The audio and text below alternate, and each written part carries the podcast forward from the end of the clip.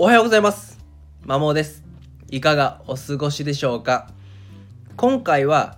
自立した子にするために親ができることと題してお話をしていきます。まあ、これを聞いている方の中には、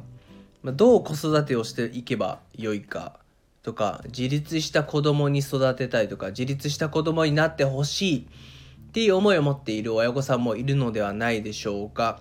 まあ、かくいう私自身も4歳の娘を子育てしているので、まあ、将来は自立した人になってほしいと思っております。まあ、それと私はあの学習塾に勤めているので、まあ、これまで200組以上の親子を見てきました。で総じて成績が良い子というのは自立している印象を受けております。そもそも自立って何っていうことなんですけども、まあ、自立とはまあ自ら考えて判断し行動するっていうことですね。なのでちゃんと自分の頭で考えて行動できる子っていうのは、まあ、自立をしていると、まあ、いつまでたっても親の言うことをただやってるっていう子はなかなか自立をしていないと言えるのではないでしょうか。では、まあ、どうやったら自立した人になれるのかそのために親御さんが何をできるのかという話を今からしていきます。まあ、結論まず1つ目なんですけども、まあ、ここが一番メインですね。失敗を許容するっていうことです。なかなかやっぱ失敗を恐れてるとか失敗を咎めて咎められると子供ってもう自分で考えて判断して行動しようとしなくなるんですね。まあ、それは自分自身もそうだと思うんですよ。失敗してなんかガミガミ言われたらもうしないってなりますよね。なのでまずは失敗を許容すること子供が考えて判断して行動した結果がどうであれそれを許してあげるっていうことですね。うんとはいえやっぱ子供もちろん私もあなた自身も失敗って怖いですよね。だから失敗を恐れてなかなか行動に移せないっていう子っていうのは多いと思います。なのでそこで親として何ができるかっていうと親自身が失敗している姿や何かに試行錯誤苦しんでる状態とか挑戦している何かにですねそういう場面を見せるっていうことです要は率先垂範ですよね、まあ、親なので、まあ、自分自身も正直この思いは捨てきれてないんですけども、まあ、子供から尊敬される存在になりたいとか、まあ、ロールモデルになって何でもそつなくこなせる理想的な大人になりたいとそういう大人に子供なも印象に持ってほしいって考える人も少なくないですよねって私自身も確実はそう思っていました、まあ、ただそこってですね逆に子供を苦しま苦しんませちゃってるからっていうのを最近感じるようになりました。自分の身近な大人がなんか完璧だと生きにくいですよね。失敗できないな自分っていう風に子供自身が思っちゃうんじゃないかなっていう風に思うんですね。なので、まあ、そういった思いは尊重するもののやっぱ失敗している姿試行錯誤もがいている姿っていうのを子供にむせむす、えっと、見せることであ完璧な人なんていないんだな別に失敗しない人なんていないんだな大人もそんな変わらんなっていうことを思ってもらったら子供は、まあ、チャレンジするような子になるんじゃないかなというふうに考えてます。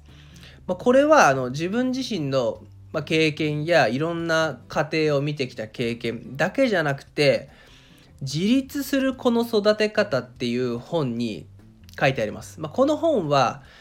有名な麹町中学校の元校長の工藤雄一さん、まあ、有名な著書「学校の当たり前をやめてみた」っていう本があるんですその著者の工藤雄一さんと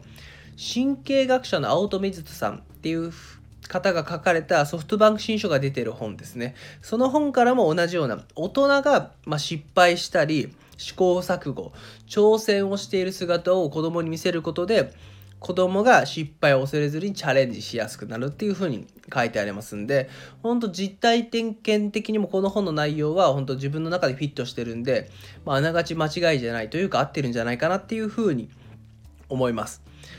まあ、とはいえ、まあ、親が失敗しが姿もがいてる姿を見せたとしてもなかなか踏み切れないっていう子はいると思うんですよね。まあ、そういった時にどうするかっていうとやっぱり声かけですね。具体的にこの本の中にも載ってるんですけども子供がどうしたいのかっていうのを問うっていうことです。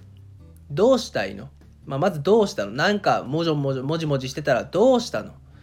であなたはどうしたいの？っていう問いですよね。で一人じゃできないんだったらじゃあ何かできることあるかなっていうこの3つの問いかけで子供が動き出すっていうふうに書いてあります。これ実際私も自分の生徒に使ってるんですけども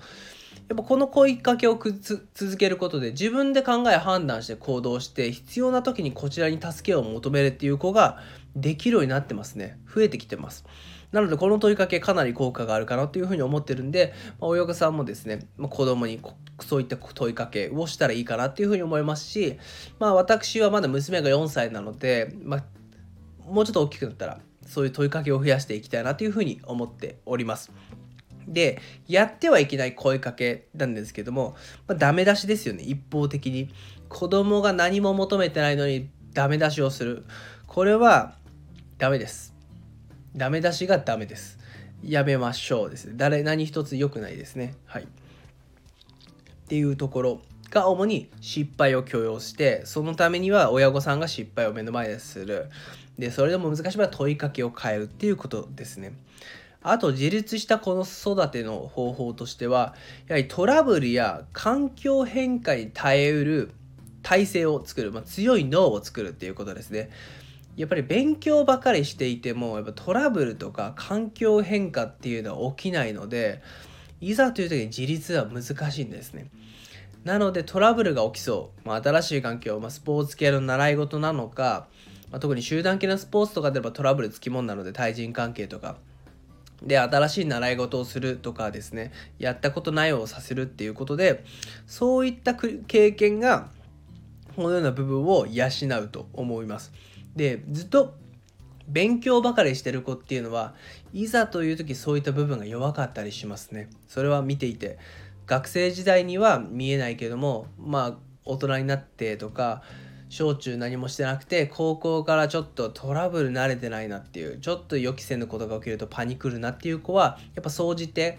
その勉強以外あまりしてないとか習い事をしていってもなんかあんまりカオス感トラベルが起きなさそうなことをやってるって印象なので、まあ、子供のまず自主性が大事ではあるもののそういった環境だったりトラブルカオスが起きたら習い事をさせるっていうのはさせるっておかしいですけどもするのはそういう自立を促すための、えーと、アプローチになるんじゃないかなっていうふうに思います、えー、最後までお聴きいただいてありがとうございました。